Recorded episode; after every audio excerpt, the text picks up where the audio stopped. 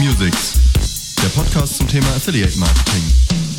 Heiße Infos und News für Affiliates, Advertiser, Netzwerke und Agenturen. Von und mit Markus Kellermann. Affiliate Musics. Hallo und herzlich willkommen zur 58. Ausgabe von Affiliate Musics, dem Podcast zum Thema Affiliate Marketing hier auf der Termfrequenz, aber auch bei iTunes und Soundcloud. Ich hoffe, es geht euch gut und ihr hattet eine schöne Zeit. Und ähm, ja, es ist wieder viel passiert in der Affiliate-Branche.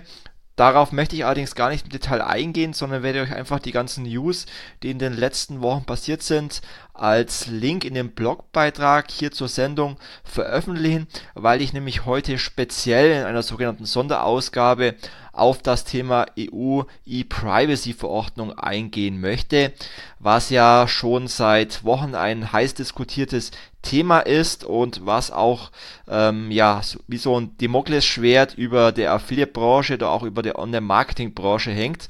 Und darauf möchte ich heute speziell eingehen und äh, nachdem ich ein paar einleitende Worte gesagt habe, dann auch den Mitschnitt des Vortrages von Michael Neuber hier veröffentlichen, der zu diesem Thema einen sehr spannenden Vortrag auf der Affiliate Conference in München präsentiert hat.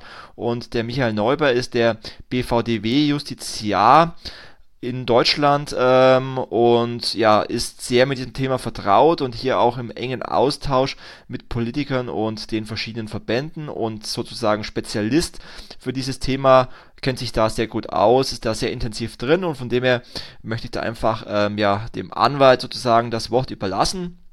Aber schauen wir doch noch einfach nochmal zurück ähm, auf die letzten Wochen, wieso es auf einmal so ein heiß gekochtes Thema geworden ist. Weil es wird ja schon seit Jahren über die Folgen der EU-Datenschutzgrundverordnung diskutiert, also kurz DSGVO. Ähm, da wird ja seit Jahren drüber spekuliert, welchen Einfluss hat das auf die Affiliate-Branche und man hat immer gezögert mit Entscheidungen zu diesem Thema.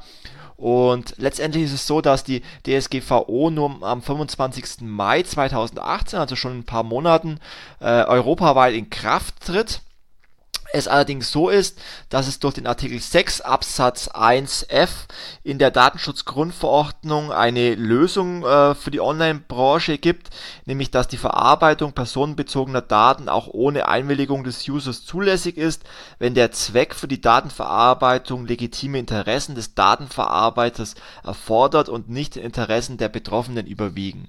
Das heißt, ähm, Direktmarketing oder gegebenenfalls auch Online-Marketing wäre hierbei möglicherweise ein legitimes Interesse und die DSGVO würde somit auch keine große Gefahr, und das war immer das große Thema in den letzten Jahren, ähm, für die derzeitige Online-Marketing-Maßnahmen darstellen. Ähm, das heißt, ähm, ja, gut für unsere Branche, bisschen schlecht vielleicht für die Datenschützer, ähm, aber nichtsdestotrotz hat man damit einen Weg gefunden, wie man auch weiterhin, in unserem Fall Affiliate Marketing mit Third-Party-Cookies, ähm, ja auch auf Basis der Datenschutzgrundverordnung und ähm, deren Grundlagen abdecken kann. Doch, warum wird jetzt auf einmal da so ein äh, Fass aufgemacht? Weil es nämlich noch einen Zusatz gibt zur Datenschutzgrundverordnung. Äh, denn am 19. Oktober dieses Jahres, also gar nicht zu lang her, gab es einen sehr großen Paukenschlag, den ja viele gar nicht so wahrgenommen haben oder auch ähm, ja auch gar nicht äh, so gesehen haben, nämlich ein äh, bestimmter Ausschuss in, in der EU, der sogenannte Ausschuss des der bürgerlichen Freiheiten, Justiz und Inneres des Europäischen Parlaments, hat nämlich einen ähm, Neuentwurf der E-Privacy-Verordnung mit dem Namen 2002-58 EG, ähm, der im 10. Januar 2017 entstanden ist oder überarbeitet wurde, angenommen. Und diese neue Verordnung soll sozusagen die Datenschutzgrundverordnung flankieren und ebenfalls im Mai 2008 unmittelbar in allen EU-Mitgliedstaaten anwendbar sein. Und der große Unterschied ist, dass die E-Privacy in der Vergangenheit bisher immer eine Richtlinie war und eine Richtlinie heißt, dass es ein Arbeitspapier ist, das nicht unmittelbar in EU-Recht umgesetzt werden muss, sondern da wird geschaut, ob es ähm, dafür bereits äh, staatliche Rechte gibt, wie zum Beispiel in Deutschland das Telemediengesetz. Aber hier ist es nun so, dass es keine Richtlinie mehr ist, sondern eine E-Privacy-Verordnung. Und Verordnungen müssen genauso wie die Datenschutzgrundverordnung unmittelbar in allen EU-Ländern umgesetzt werden das heißt, auch wenn in der Vergangenheit oftmals darüber spekuliert wurde, ob diese E-Privacy-Richtlinie ähm, ja, in Deutschland bereits vollständig umgesetzt wurde, erübrigt sich diese Frage letztendlich nun, da diese keine Umsetzung durch den deutschen Gesetzgeber mehr erfordert, weil es ja eine Verordnung ist. Und kurz nachdem ähm, ja veröffentlicht wurde, dass es hier eine Abstimmung gab und diese auch bestätigt wurde, gab es einen riesen, äh, riesen Sturm der Entrüstung von sämtlichen Branchenverbänden wie dem BVDW, dem ZAW, dem DDV, dem WPRT und äh, die haben alle darauf aufmerksam gemacht, welche Folgen diese Auswirkungen einer sehr strengen E-Privacy-Verordnung für die ganze Online-Marketing- oder Digitalbranche haben kann und haben nochmal versucht, hier auf äh, Politiker einzuwirken und auf das Thema nochmal so sensibilisieren. Ähm, vor allem was hier kritisch angesehen wurde, war ähm, die Tatsache, dass dieser neue Entwurf nochmal äh, drastisch ähm, ja, verschärft wurde im Vergleich ähm, zur, zur, Ausführ also zur Ausgangsversion dieser Verordnung. Das heißt, es wurden nochmal äh, wesentlich strengere Regeln definiert, die auch wirklich äh, drastische Folgen für die Digitalwirtschaft haben. Und ja, ja, die verschiedenen Branchenverbände hofften dadurch, ähm, dass durch diese kurzfristige Mobilisierung der Branche und äh, Politiker vielleicht nochmal ein abgestimmter Entra äh, Entwurfsvertrag äh, vom EU-Parlament, der das Ganze dann ähm, ja abstimmen muss, abgelehnt wird. Doch dann folgte leider am 26. Oktober, also kurz danach, die nächste Niederlage für die Verbände oder auch für die äh, Online-Marketing-Branche denn überraschenderweise für alle Beteiligten votierte auch das äh, EU-Parlament mit einer großen Mehrheit sogar für diese E-Privacy-Verordnung und somit für die geplanten hohen Datenschutzstandards für elektronische Kommunikation.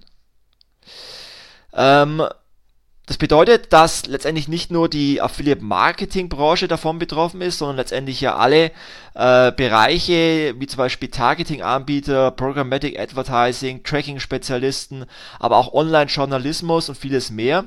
Aber natürlich betrifft es äh, sehr groß auch das Thema Affiliate-Marketing, weil die Affiliate-Branche ja vor allem durch das äh, Cookie-Tracking, was ähm, dann in dieser Form so nicht mehr möglich ist, sehr davon betroffen ist.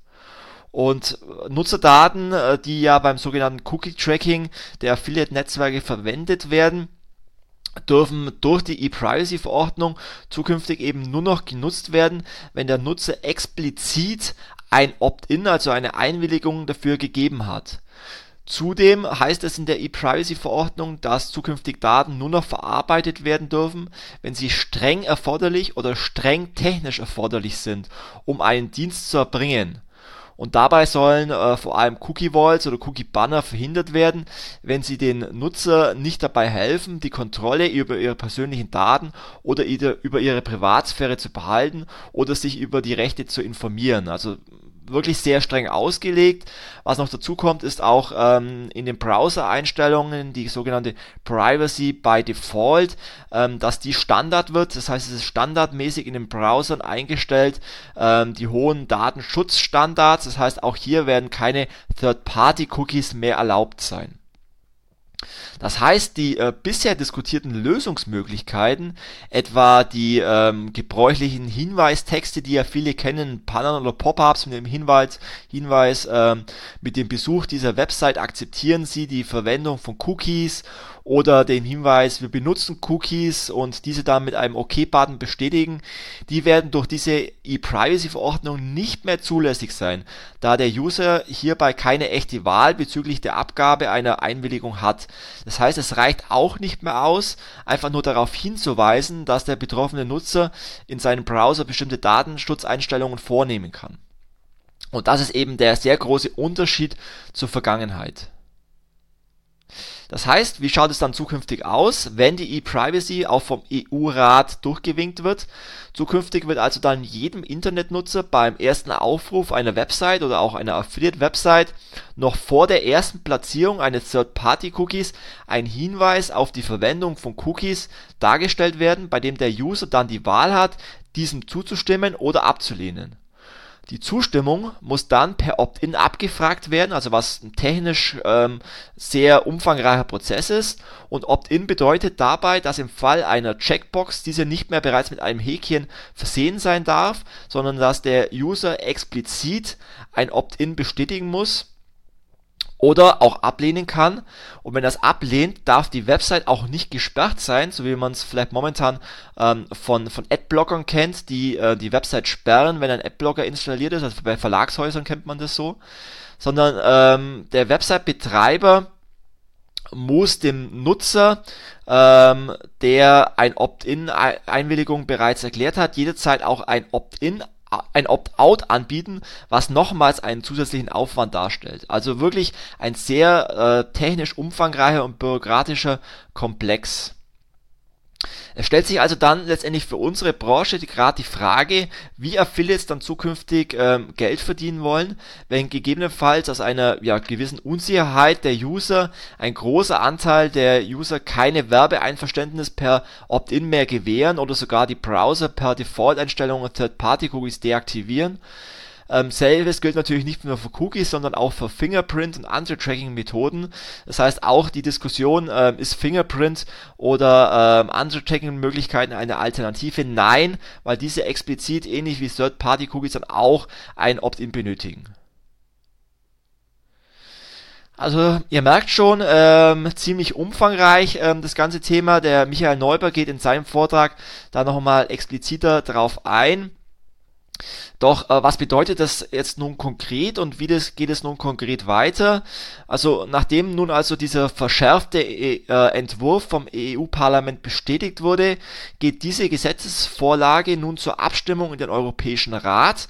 Also der Europäische Rat ist eben ähm, der Rat, wo alle äh, Regierungen der EU ähm, sich zusammensetzen und dort stimmen dann die Mitgliedsländer der EU darüber ab, ob denn nun diese E-Privacy-Verordnung in dieser Form bestätigt wird und dann eben ähm, automatisch in EU-Recht äh, umsetzbar sein wird oder eben nicht oder ob sie abgeändert werden muss.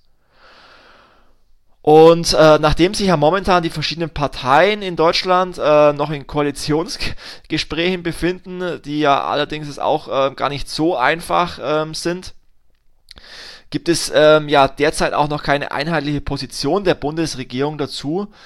Also man kann letztendlich nur darauf hoffen, dass das Thema äh, Digitalisierung und die entsprechenden Folgen einer E-Privacy-Verordnung den Politikern auch bewusst wird und ähm, auch die anderen EU-Mitgliedstaaten ähm, ja diesen Gesetzesentwurf in dieser Form vielleicht nicht bestätigen oder doch mal diskutieren oder ähm, verändern. Ähm, es ist auch so, dass ähm, das Thema jetzt doch nochmal sich ein bisschen verzögert, weil ähm, ja die EU, EU, hat jetzt letztendlich allen ähm, allen Bundes oder allen Regierungen der EU ähm, diesen Vorschlag zugeschickt und um Feedback gebeten. Und ähm, dadurch wird die E-Privacy-Verordnung der EU doch noch eine Weile auf sich warten lassen weil laut der Bundesregierung, die es ja in der neuen Form auch noch gar nicht wirklich gibt, ähm, kommt der Standpunkt des EU-Rates wohl doch nun erst im kommenden Sommer auf den Tisch weil ähm, es sich noch verzögert und ähm, es auch verschiedene Anhörungen im Wirtschaftsministerium gab, wo dann eben auch Vertreter der verschiedenen Verbände, wie unter anderem im BVDW, ähm, auch nochmal auf die Folgen darauf hingewiesen haben. Und ähm, ja, es dadurch momentan auch noch nichts Neues gibt. Und ja, deswegen wird sich das ganze Thema noch ein bisschen verzögern. Man rechnet damit, dass ähm, das Thema im EU-Rat wohl realistisch dann erst im Jahr 2019 oder Ende 2018 auf den Tisch kommen wird und dann diskutiert wird. Und was man auch noch beachten muss, selbst wenn es dann verabschiedet wird, dann gibt es meistens eine Übergangsfrist von ein bis zwei Jahren, bis es dann wirklich in Kraft tritt. Aber nichtsdestotrotz ist es so, dass es ein akutes Thema gibt. Ähm, dieses Thema momentan und auch wohl noch in den nächsten Jahren wie ein Damoklesschwert ähm, über der Branche hängt, weil es nun mal so ist, dass das EU-Parlament dazu ähm, das Ganze bestätigt hat und jetzt äh, final nur noch der EU-Rat ähm, darüber abstimmen muss. Von dem her ja, werden sich viele fragen, wie es denn jetzt weitergeht konkret. Ähm, und darauf ja, wird Michael Neuber gleich in seinem Vortrag nochmal detaillierter eingehen. Ähm, was man allerdings unterstützen sollte als äh, Unternehmen, ist eine Initiative ähm, des BV, BVDW und des IRB. Die Initiative heißt Like a Bad Movie. Ähm, da werde ich euch den Link auch im Blogbeitrag posten. Und zwar ist es eine Aufklärungskampagne, äh, wo man verschiedene Videos sehen kann, welche konkreten Auswirkungen auf die Online-Marketing-Industrie diese äh, Folgen der E-Privacy-Verordnung auf den User und auch auf die Branche haben. Und ähm, ich kann jedem nur empfehlen, diese Videos auch zu scheren, zu teilen, um wirklich ein Bewusstsein über die Folgen ähm, ja, zu schaffen. Ähm, nichtsdestotrotz muss man natürlich auch sagen, wenn es letztendlich wirklich so drastisch kommen sollte, äh, ja, wie viele befürchten momentan, dann bedeutet das natürlich nicht das Ende des Online-Marketings oder das Ende der, des Affiliate-Marketings, weil die Unternehmen, die werbetreibenden Unternehmen werden ja trotzdem weiterhin noch äh, ja um den, um den User äh, werben und, und Werbung ausspielen, aber man muss sich bewusst sein, dass das natürlich schon äh, nachhaltige Folgen auf Geschäftsmodelle haben wird. Das heißt, es wird kein Third-Party-Tracking ähm, mehr geben. Es wird dann wahrscheinlich ähm, ja sogenannte Login-Netzwerke äh, geben, ähnlich wie man es ja von Facebook oder Google mit Chain-Tracking kennt. Das heißt, ähm, der User ist bei Facebook angemeldet, nutzt Facebook auf seinem Tablet, auf seinem Handy, auf seinem Desktop-PC und kann damit von Atlas, das ist die Technologie von Facebook, getrackt werden äh, ähnlich ist es ja bei Google. Jeder, der einen Google-Account ähm, hat, ist in der Regel damit eingeloggt, äh, ruft seine E-Mails äh, von Google Mail auf seinem Handy ab, ähm, nutzt Google auf seinem Desktop-PC oder seinem Tablet und kann damit äh, von Google Analytics 360 äh, Suite auch nachverfolgt werden. Und sowohl Facebook als auch Google bieten ihr Tracking eben auch äh, dem User an und damit ist eben ein ID-Tracking nicht mehr von Cookies abhängig und ähnlich versuchen es eben auch jetzt verschiedene Allianzen, wie zum Beispiel das Pro äh, Projekt Verimi, wo sich verschiedene Unternehmen zusammengeschlossen haben, wie zum Beispiel Axel Springer, die Deutsche Bank, Allianz, Telekom, Lufthansa, die Bundesdruckerei, äh, Daimler und viele weitere und versuchen hier sozusagen mit einem Multi-Login und einem sogenannten Generalschlüssel, Schlüssel, also einem Single äh, Sign-In, ähm, ein Tracking anzubieten, was man sämtlichen Online-Angeboten, ähm, die dann eben sich Verimi anschließen, anbieten kann. Und der äh, User, der Endkunde, kann dann mit einem einzigen zentralen Login äh, viele verschiedene Dienste nutzen und über diese Möglichkeit hat man dann Werbung auch weiterhin zielgerichtet Werbung auszuspielen. Auch die RTL-Gruppe Pro7 Sat1 und United Internet haben zusammen mit Zalando eine ähnliche Login-Allianz gegründet. Also es gibt schon verschiedene ähm, Lösungen, die momentan am Markt diskutiert werden. Aber wie gesagt, nichtsdestotrotz wird es, äh, wenn es so kommen sollte mit der E-Privacy-Verordnung, nicht unbedingt einfach werden. Ähm, die verschiedenen Affiliates werden eine Vorschaltseite aktivieren müssen, wo sie dann, äh, wie gesagt, das, Log äh, das, das äh, Login einholen müssen oder das Opt-in der User. Wenn sie verschiedene Netzwerke einbinden, werden sie verschiedene Opt-in einbinden müssen. Für viele Affiliates könnte das zur Folge haben, dass sich dieser ganze Aufwand äh, für den Affiliate nicht mehr lohnt dass vielleicht auch bei den äh, Usern eine gewisse Unsicherheit herrscht und diese auch äh, die Opt-ins nicht bestätigen werden. Also es wäre mit Sicherheit eine massive Veränderung des Nutzerverhaltens ähm, erkennbar und ähm, es wird sicherlich viele Veränderungen in der Branche geben, sowohl technisch als auch vom Nutzerverhalten her. Aber wie gesagt, deswegen wäre Online-Marketing mit Sicherheit nicht tot, aber sicherlich ähm, ja massiv würde sich die Branche verändern. Aber noch ist es ja nicht so weit. Äh, wie gesagt, äh, es gibt ja noch verschiedene Hoffnungen, dass die E-Privacy-Verordnung vielleicht doch noch geändert wird äh, und angepasst wird. Und ähm, es wird sicherlich noch viele, viele Diskussionen geben, bis es dann irgendwann mal soweit ist. Aber nichtsdestotrotz kann ich nur daran appellieren, ähm, sich mit dem Thema auseinanderzusetzen, weil es ist nun mal äh, ein akutes Thema und man sollte nicht die Augen davor verschließen, sondern ähm, nutzt diese verschiedenen Initiativen, setzt euch dafür ein, macht Aufklärungsarbeit, daran kann ich nur an jeden appellieren und in dementsprechend äh, ja, verweise ich jetzt an den Vortrag von Michael Neuber von der Affiliate Conference. Wünsche euch an dieser Stelle, weil das der letzte Podcast für dieses Jahr ist, ich werde im Dezember nicht mehr dazukommen, noch einen weiteren zu machen. Deswegen wünsche ich euch vorab schon mal schöne Weihnachten. Ich wünsche euch einen guten Rutsch ins neue Jahr.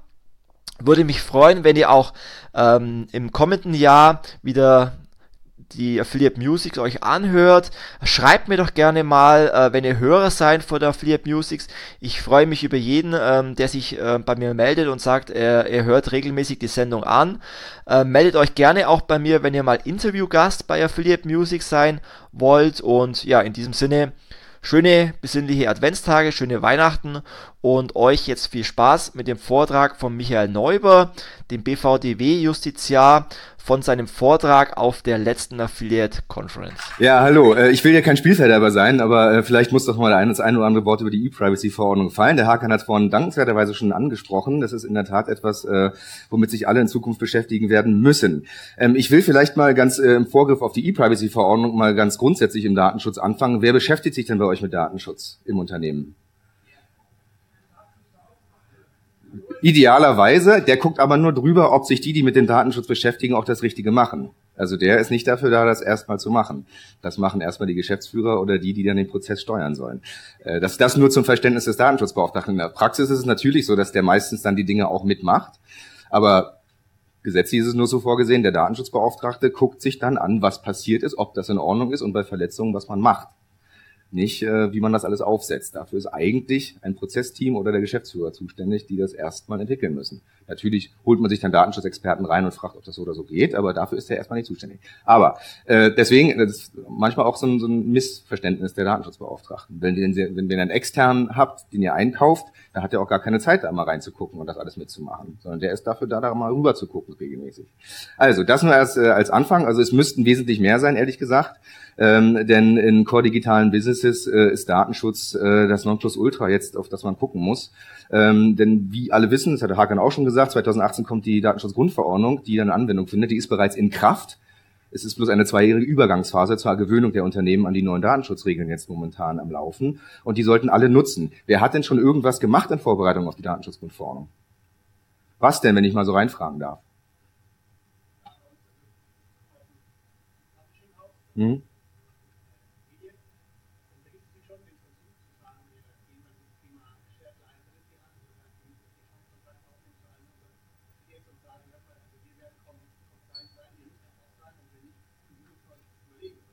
Ja.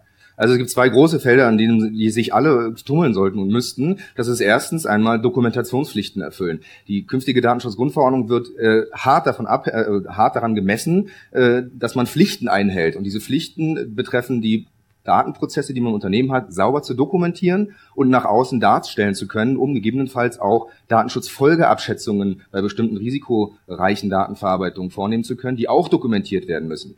Wer das macht, hat bereits 50 Prozent der Miete. Die Datenschutzaufsichtsbehörden der Länder, gibt ja in jedem Land einen Datenschützer, die haben so 50, 60.000 Unternehmen, die sie kontrollieren müssen. Die haben aber nur zehn Mann. Wenn die anklingeln und ihr habt gar nichts, da gucken sie vielleicht doch nochmal nach. Wenn die anklingeln und ihr sagt, hier ist mein Verzeichnis der Ver Verarbeitungen, die ich habe. Hier sind die Datenschutzfolgeabschätzungen, die ich für bestimmte Datenkategorien vorgehalten habe und nachgeprüft habe. Hier sind die Einschätzungen meines Rechtsanwalts oder meines Datenschutzbeauftragten, auf welche gesetzliche Grundlage ich meine Datenverarbeitung stützen kann. Dann sind die mega happy. Und dann wandern die zum nächsten Unternehmen und fragen da mal, wie es so aussieht. Also wer das als erstes macht, die Compliance äh, dort herzustellen, der hat schon wirklich 50 Prozent der Miete. Und das Zweite ist in der Tat, die Verträge mit den Vertrags- und Auftragsverarbeitern zu überprüfen. Das wird nämlich ein äh, wesentliches Merkmal sein, dass äh, vor dem Hintergrund der nicht gerade zu verachtenden Sanktionen, nämlich 20 Millionen oder 4 Prozent des weltweiten Jahresumsatzes oder 10 Millionen und 2 Prozent des weltweiten Jahresumsatzes der gesamten Gruppe eines Unternehmens, wenn es eine Gruppe ist, äh, sollte man schon darauf achten, dass man sich auch vertraglich äh, so absichert, dass man auch bei Auftragsverarbeitungen, wenn man da Joint Controller ist oder, oder zusammen Datenverarbeitung macht, das vertraglich abbildet und das auch sauber nach außen dokumentieren kann. Also ich kann nur jedem raten, bis März, äh, bis Mai 2018 diese beiden Punkte in jedem Falle anzugehen. Datenaudits, Vertragaudits. Ja, also äh, das nur im Vorfeld. Das ist schon etwas, wo die Leute, wo die Unternehmen zwei Jahre Zeit haben sollten, äh, bis Mai 2018. Jetzt kommt was Neues und äh, das Neue wird nochmal äh, schlimmer und wird nochmal heftiger und äh, wenn man nicht, wenn wir nicht Glück haben, dann ähm, sieht das auch für die digitale Wirtschaft, nicht nur für die Werbewirtschaft, auch für die gesamte digitale Wirtschaft relativ düster aus, was da kommt. Warum kommt da überhaupt was? Die Datenschutzgrundverordnung, das war ein ähm, für sich genommenes Thema. Jetzt hat ja äh, die EU-Kommission eine digitale Binnenmarktstrategie vorgestellt. Hat bestimmt jemand schon, schon hier gehört. Ähm, bevor Fotos gemacht werden, ihr könnt, ihr kriegt nachher alle die Folien.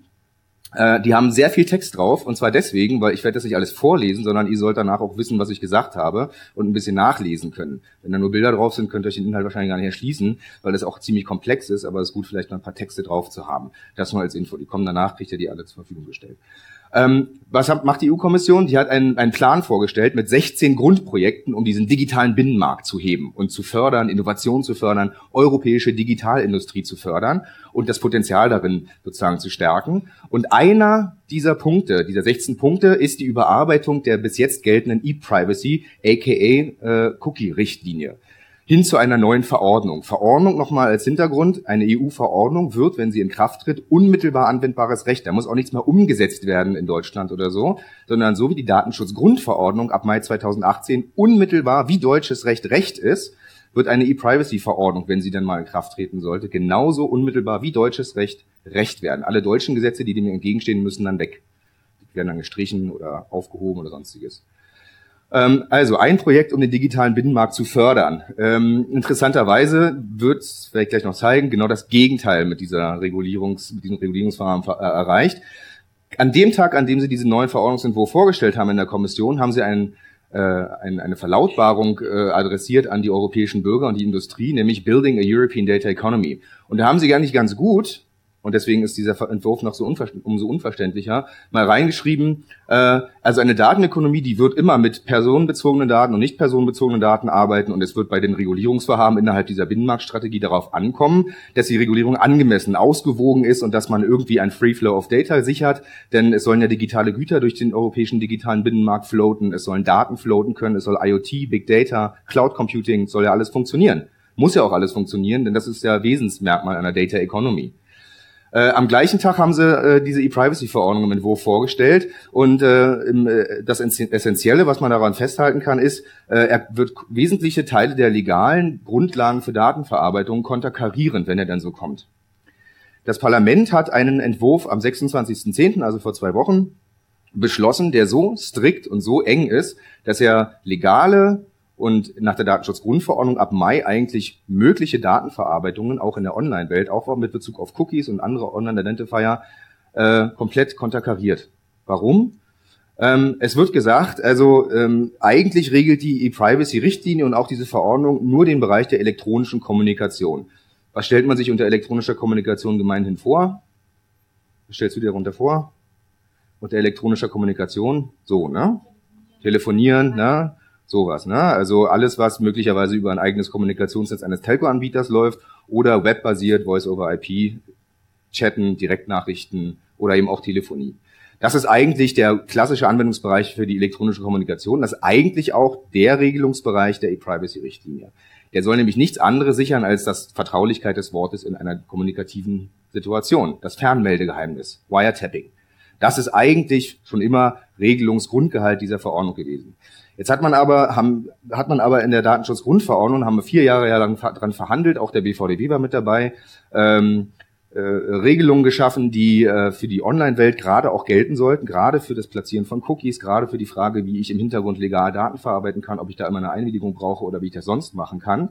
Und äh, weil man damit in Teilen der, des Parlaments, auch in Teilen der Kommission nicht so zufrieden war, nimmt man jetzt die Verordnung zum Anlass, diese Datenschutzgrundverordnungsregelungen nachzuschärfen, nachzuwürzen. Ja, das ist, äh, das ist auch politischer Wille, denn keine Industrie ist in den politischen Kreisen so verhasst wie die digitale Werbeindustrie. Und äh, was Hakan vorhin sagte, ist genau der Punkt, und das ist, dieser Verordnungsentwurf ist Ausfluss einer äh, über Jahre auch von der Industrie leider in, manchmal in falsche Richtung gelenkten äh, ähm, äh, Arbeitstätigkeit. Äh, die dazu geführt hat, dass, dass, dass, die, dass die, der Eindruck, der entsteht, des Ausgespähtseins, der Eindruck, der entsteht, da wird doch gemacht, was man will, der Eindruck, der entsteht, dass man ausgeliefert ist, keine Wahl mehr hat und sonstiges, das ist zum politischen Bild geworden und das, und das kennt ihr aus allen Mediendiskussionen, das kennt ihr aus Adblocker-Diskussionen und sonst woher, das ist eben eingeflossen in die Überlegungen zur Nachschärfung der Datenschutzgrundverordnung über diese E-Privacy-Verordnung. Ich habe seit der Entwurf draußen ist bestimmt 20 Mal in Brüssel gesessen, mit der Kommission gesprochen, mit den Parlamentariern gesprochen, mit den zuständigen Ausschüssen, mit der Ausschussvorsitzenden. Da wird, nicht, wird nichts anderes gesagt als äh, euer, euer Modell, euer Geschäftsmodell ist einfach nicht schutzwürdig. Das wollen wir nicht mehr. Ich will das alles nicht mehr. Das ist Grundtenor dieser Verordnung und das ist ein Riesenproblem. Ja, ähm, die Frau Sippel, eine äh, deutsche Sozialdemokratin, führt jetzt den Vorsitz in dem Ausschuss für bürgerliche Freiheiten. Äh, die hat gerade gestern äh, auf der ILPP-Konferenz in Brüssel, äh, zu der ich auch kurz war, äh, verlautbart, dass das Ausspähen und äh, dass die digitale Werbeverarbeitung, die das, durch das Ausspähen von Bürgern geschieht, nicht schutzwürdig ist und abgeschafft werden muss. Sie ist Vorsitzende des Ausschusses, die diesen Verordnungsentwurf verantwortet. Also könnt ihr euch ungefähr vorstellen, wo die Reise hingehen soll. Ja, und das wird auch dann Ausdruck, äh, ist auch Ausdruck in dieser Verordnung. Äh, eigentlich habe ich am Anfang gesagt, soll sie Kommunikationsdatenverarbeitung regulieren. Das ist ganz klar, das ist der klassische Inhalt. Also hör nicht zu, wenn ich telefoniere, ob das nun über ein Telekommunikationsnetz ist oder Voice over IP. Völlig Wurst, niemand darf Daten abgreifen. Okay, aber äh, das Problem ist, also der Schutz der Vertraulichkeit des Fernmeldegeheimnisses ist überhaupt nicht in Frage. Das ist äh, für jeden Juristen und für, auch für jeden Wirtschaftler ganz normal. Alles andere ist illegales Datenausspähen und Abgreifen. Das ist sowieso schon unter Strafe bei unserem Strafgesetzbuch. Ähm, was hier aber passiert ist, dass die Kommunikationsmetadatenverarbeitung und die Inhalteverarbeitung unter extrem enge Erlaubnisvorbehalte gestellt wird. Nämlich nur, wenn sie strikt notwendig sind, um eine Quality of Service zu, äh, zu gewährleisten und ähm, Einwilligung nur, soweit eine Verarbeitung notwendig ist. Strictly technically necessary. Da wird garantiert nicht Werbedatenverarbeitung drunter fallen. Strictly technically necessary ist garantiert, deswegen, äh, da wurde in dem, im Wording auch immer hin und her äh, gespielt in dem Entwurf. Einmal hieß es strictly necessary, dann hieß es technically necessary. Jetzt steht drin beides. Also um nochmal klar zu machen, es muss nicht nur technically oder strictly, es muss strictly technically necessary sein, um äh, dort äh, äh, eine Einwilligung äh, als geeignete Grundlage zuzulassen. Bei der Inhalteverarbeitung das Gleiche. Kennt ihr aus äh, äh, der bei der E-Mail-Kommunikation, dass dann euch passende Werbung zu, äh, zu dem Inhalt der E-Mail-Kommunikation angeboten wird. Dort wird verlangt, dass entweder der Einzelne zustimmt, wenn der aber nur alleine zustimmt und das Gegenüber nicht, dann kann die Kommunikation gar nicht stattfinden, kann gar nicht absenden, weil wenn da drüben keine Einwilligung da ist beim Rezipienten, dann ist, ist die Kommunikation nicht durchführbar. Sie ist dann auch nicht erlaubt. Äh, das ist ein Problem für die Kommunikationsfreiheit. Aus rechtlich-dogmatischer Sicht ist das höchst problematisch, denn äh, das Telekommunikationsrecht sieht vor, dass die Vertraulichkeit der Telekommunikation geschützt ist, aber zugleich, hat der EuGH auch tausendmal betont, muss die Kommunikationsfreiheit gewährleistet bleiben. Ich muss also unproblematisch, ob ich nun mit dir direkt spreche oder mit dir über eine E-Mail kommuniziere oder mit dir telefoniere, das muss mir ohne Probleme und Hindernisse möglich sein. Und das wird eben nicht mehr so sein wenn ich davon ausgehen muss, ich habe keine Einbindung auf der anderen Seite, die ich aber benötige und kann nicht mal Kommunikation aufnehmen. Das behindert also meine Kommunikationsfreiheit. Also, das ist ein Riesenproblem. Das ist erstmal so ein Telco- und Kommunikationsproblem. Das große Problem für die Online-Wirtschaft liegt in den Artikeln 8 bis 10 dieses Verordnungsentwurfs. Und das will ich nur ganz kurz anreißen. Also, lest euch das gerne in Ruhe durch. Wir haben auf äh, der BVDW-Webseite auch noch eine eigene Webseite dazu. Da steht alles nochmal extrem aufgegliedert drin. Äh, was ist problematisch? Ähm, Im Online-Verkehr äh, hat sich die Kommission gedacht, wir machen das vom Konzept folgendermaßen. Das, das Internet oder das, das Device in deiner Hand ist dein zweites Gehirn. Und du bist der Nutzer. Und äh, als Nutzer sollst du die alleinige Macht über die Funktionsweisen dieses Gerätes haben. Niemand außer dir soll entscheiden können, wer auf das Gerät zugreift, Cookie setzt oder ausliest aus Cookie-Informationen oder Cookie-Informationen abzieht. Niemand außer dir. Du musst alles selber entscheiden. Und das möglichst per Einwilligung. Äh, dahinter steckt natürlich auch die, äh, sozusagen steckt die unausgesprochene Annahme, dass jeder Nutzer weiß und auch versteht, warum Datenkommunikation über das Gerät funktionieren und wozu die sind. Die muss man dann nämlich alles erklären, weil äh, niemand kann einwilligen in etwas, das er nicht versteht. Also müsste jeder Nutzer entweder ein Supergenie sein im Technischen oder es bräuchte 500 Seiten Erklärungstext, damit er dann auch versteht, was da, in was er da einwilligt. Also datenschutzfreundlich ist das mit Sicherheit nicht. Das ist mit Sicherheit auch nicht Privacy by Design. Äh, das ist eher Privacy by Default. Elektronische Kommunikation soll jeder Austausch von Daten sein, ob das nun Kommunikationsdaten sind oder ob es eben die Daten sind, die notwendig sind zum Aufbau einer Webseite. Das ist alles von diesem elektronischen Kommunikationsbegriff erfasst und deswegen sollen auch Online-Medien davon erfasst sein. Diese Ausweitung dieses Anwendungsbereichs ist schon mal untypisch. Denn eigentlich, habe ich vorhin gesagt, regelt gerade auch der Online-Bereich ist geregelt durch die Datenschutzgrundverordnung. Das wurde nicht umsonst extra dort mit aufgenommen. In den Erwägungsgründen steht sogar drin, dass das auch für Online-Verarbeitungen mit Blick auf Cookies und Online-Identifier gelten soll und so weiter und so fort. Da wurde vier Jahre lang gestritten drum. Und jetzt kommt eine Verordnung, die das alles von hinten durch die Brust ins Auge konterkariert. Und das äh, folgendermaßen. Ähm, du hast also dein Gerät, nur du sollst entscheiden können. Äh, der Artikel 8 sagt erstmal, wer überhaupt irgendwas machen kann. Und der sagt, eigentlich dürfen nur noch First, also technisch gesehen First Parties was machen. Aus Konzeptsicht sind alle außer dem Nutzer Third Party. Das haben wir am Anfang gar nicht verstanden, weil die damit Begriffen um sich schmeißen in der Verordnung, die überhaupt nicht kompatibel zum Datenschutzrecht sind. Aber bis wir das mal verstanden haben, das Konzept, dass Third Party im Verordnungssinne jeder ist, nicht im technischen Sinne, sondern jeder, der nicht Inhaber des Gerätes oder Nutzer des Gerätes ist. Das war schon mal das, die erste Leistung. Und das zweite ist dann zu verstehen, Artikel 8 regelt also, zugreifen darf nur der Dienst und der Anbieter, der vom Nutzer angefordert wurde. Weil nur der hat die Berechtigung, durch die Aktion des Nutzers Daten raufzupacken oder Daten rauszuleiten aus dem Gerät. Äh, und das wird unter extreme Bedingungen gestellt. Also, man darf nur zugreifen oder ableiten, wenn es strikt notwendig, da es auch strictly necessary für die Datenübertragung ist, wenn es eine spezifische Einwilligung des Nutzers gibt. Und diese spezifische Einwilligung, die ist hier nochmal in Artikel 9 spezifiziert. Es muss ein, eine spezifische Einwilligung für die spezifischen Zwecke und mit Blick auf den spezifischen Service des Anbieters aktiv ausgewählt des, von dem Nutzer sein. Das heißt, du kannst auch gar keine Generaleinwilligung geben. Weil ein Webseitenangebot besteht ja nicht nur aus einem Angebot, sondern aus mehreren zusammengesetzten Diensten. Es muss also für jedes angeforderte Dienstelement eine spezifische, für diesen spezifischen Dienst mit diesem spezifischen Datenverarbeitungsumfang äh, generierte Einwilligung vorliegen. Das ist Wahnsinn. Das ist absoluter Wahnsinn. Aber das ist jedenfalls das, was hier gefordert ist. Ähm, man darf äh, nur noch ähm, messen, also Notwendigkeit für die angeforderten Online-Angebote. Äh, wichtig ist das hier, Reichweitenmessung. Ähm, das wurde ja von uns auch gesagt, also wenn das alles so kommt, dann kann, kann keiner mehr messen, auch keine Drittpartei kann mehr messen, was draufpacken, keine Auslieferungsqualität mehr messen, kann nichts mehr messen.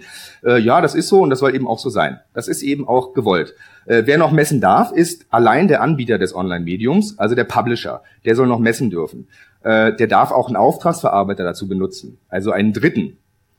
Äh, allerdings darf er das nur für seinen eigenen Dienst, für den vom Nutzer angeforderten Dienst. Also Beispiel, ich mache die Zeit online auf und will gerne diesen Artikel lesen. Äh, wie ich den lese und wo ich noch bei Zeit rumklicke, darf Zeit online möglicherweise auch mit einem Auftragsverarbeiter messen. Er darf aber, ich kann aber widersprechen, das heißt, äh, ich muss den Artikel auch lesen können, wenn ich das nicht möchte. Äh, wenn ich nicht widerspreche, dürfen die Daten, die der Auftragsverarbeiter oder der Publisher gesammelt hat, über mein spezifisches Leseverhalten nicht mit anderen teilen. Der Auftragsverarbeiter darf Daten einzelner Auftraggeber nicht mit anderen Daten zusammenführen, sondern muss sie nur für Zeit Online halten und für Spiegel halten und für sonst wie und dann immer nur für die eine Seite. Also es wird nicht mehr möglich Daten. Es soll eben verhindert werden, dass umfassende Nutzungsprofile erstellt werden. Das ist halt der, Hintergrund. Ähm, Webanalyse-Dienste äh, die eingebunden werden, sollen nur noch die sein, die zulässig sind, wenn sie im öffentlichen Interesse oder für Forschungs, äh, ein bisschen verschrieben, Forschungszwecke tätig sind. Äh, was heißt das? Das ist äh, ähm, reingekommen, weil wir äh, sozusagen über Reichweitenmessungen mal gesprochen haben mit der Kommission und da haben sie wenigstens verstanden, okay, sowas wie Argo von IVW und so, die sozusagen äh, nicht unmittelbar zu Werbezwecken, sondern zu Reichweiten, Ermittlungszwecken und statistischen Zwecken agieren, die sollen da wenigstens noch drunter fallen. Also das ist gerade noch erlaubt. Also ein Argo-Cookie, das geht noch. Das würde noch gehen, äh, aber nur, wenn es vom Publisher selbst eingebunden wird. Oder als Auftragsverarbeiter äh, eingebunden wird, dann kommen wir aber zu einer Schranke, die da drin steht, nämlich die, die Schranke des Artikel 10. Wachen darüber, wer Zugriff hat, soll künftig die Zugangssoftware.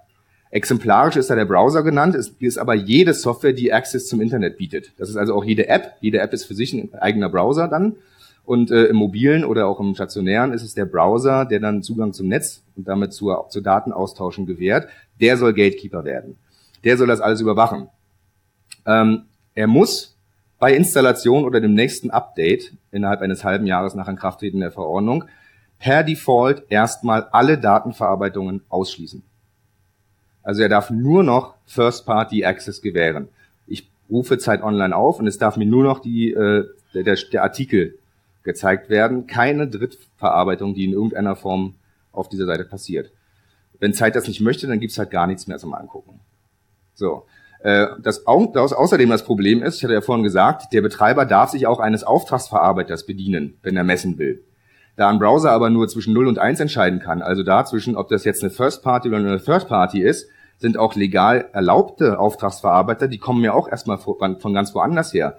Der Browser weiß aber nicht, ob das ein vertraglich verbundener Auftragsverarbeiter ist, der sieht einfach nur Third Party und sagt erstmal du nicht. Also es muss eine Lösung gefunden werden, das äh, in irgendeiner Form sicherzustellen, dass selbst die, die vom Gesetz erlaubt wären, durchkommen. Der Zugangswächter ist ja von Hause aus erstmal blöd. Ähm, bei der Installation muss ein Dashboard aufgehen und es sollen nachdem erstmal per Default alles geblockt ist, dem Nutzer die Möglichkeit gegeben werden, freizuschalten. Und das soll möglichst granular passieren. Und das soll nach Einwilligungsgesichtspunkten passieren, die ich gerade schon gesagt habe, nämlich spezifisch. Das heißt, je nach Dienst, je nach Webseite soll der Nutzer in einem Dashboard, technisch umgesetzt durch den Browser, entscheiden, ich möchte gerne Zeit online mit folgenden Drittparteien, die auf dieser Seite agieren, nutzen. Bei der nächsten Seite, die ihr ansurft, passiert genau das Gleiche, weil es dann spezifisch für diese eine Seite nur ist.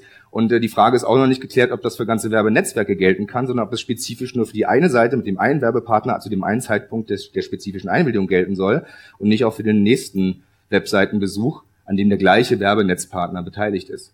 Wird man mal sehen. Das ist jedenfalls das, was ähm, bevorsteht. Und äh, bevor ich gleich Schluss mache, ähm, ja, es ist in 15 Minuten ein bisschen schwierig zu erklären, aber euch nur das Ausmaß dieser Regulierung ist Wahnsinn. Äh, das zweite ganz große Problem, das ich ansprechen will, ganz kurz noch, ist, ähm, die Politiker, mit denen ich spreche, das ist schon vor zwei Jahren in Deutschland so gewesen, im Rechtsausschuss, als ich im Bundestag war, äh, es besteht die Erhaltung und die Meinung, und die ist jetzt ins Gesetz geflossen, äh, wenn ich einen Dienst aufrufe und ich möchte ihn ohne Datenverarbeitung genießen, nämlich den Spiegelartikel lesen oder so, ähm, dann darf meine Einwilligung nicht abhängig gemacht werden von der Anzeige des Contents. Und das ist jetzt Gesetz. Da steht drin, no user shall be denied access to any information society service or functionality, regardless of whether the service is remunerated or not, on grounds that she or he has given his or her consent to the processing of personal information.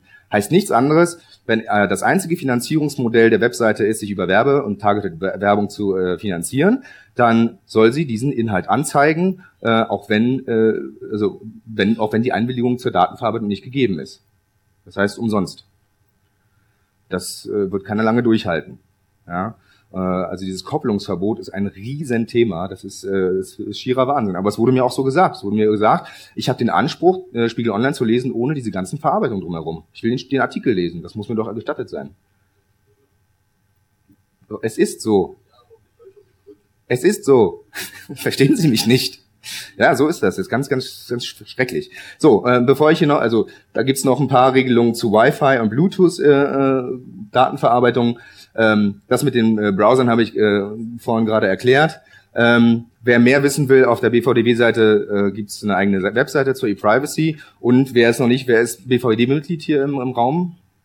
Ihr dürftet ja, der ein oder andere, die ein oder andere dürfte schon äh, diesen Leitfaden jetzt mittlerweile erhalten haben. Der ist jetzt gerade äh, ausgeschickt worden. Wir haben eine eigene Webseite, bvdb-datenschutz.de.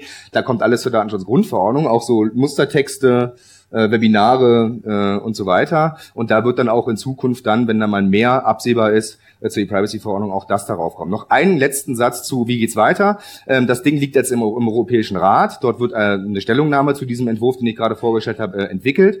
Ähm, 25. Mai 2018 Hakan, es wird nicht so weit, es wird gar nicht so weit kommen, weil schon in dem Entwurf ist drin, dass zumindest eine einjährige Übergangsfrist äh, äh, gelten soll. Das heißt, selbst wenn sie in Kraft treten würde, würde sie erst anwendbar ein Jahr später. Äh, das wird aber auch nicht zu halten sein. Äh, nächstes Jahr äh, kommt die bulgarische Ratspräsidentschaft. Ähm, die haben mit Datenschutz, glaube ich, überhaupt nichts zu tun. Jetzt haben wir eine estnische. Estland als das Digitalisierungsland Europas ist ja schon ein bisschen anders aufgestellt. Äh, das wird relativ schwierig. Deutschland hat sich noch nicht geformt mit der Regierung. Wir haben eine ganz schwache Stellungnahme in Rat abgegeben. Da muss noch mal eine hinterher. Da arbeiten wir gerade auf nationaler Ebene dran. Also wir denken mal, das wird sich noch etwas länger äh, hinziehen. Und ein allerletzten Satz. Die Datenschutzgrundverordnung wird anwendbar im Mai 2018. Ich hoffe sehr für die politische Diskussion um diesen Entwurf, dass äh, durch die Anwendung dieser Regeln der Datenschutzgrundverordnung auch den Politikern klar wird, dass sich dadurch schon sehr viel regelt, weil da ist nämlich schon viel geregelt in dieser Datenschutzgrundverordnung und die Unternehmen müssen sich umstellen. Und wenn das vielleicht nach außen dringt und äh, sozusagen publik wird, dass das sich dadurch schon in vielen, vielen Teilen regelt, dann wird, wird vielleicht die Diskussion um diese Beschränktheit dieser äh, Verordnung vielleicht nochmal ein bisschen einen anderen Spin bekommen. Und darauf arbeiten wir hin im BVDW. Für euch, für Sie, für alle. Danke.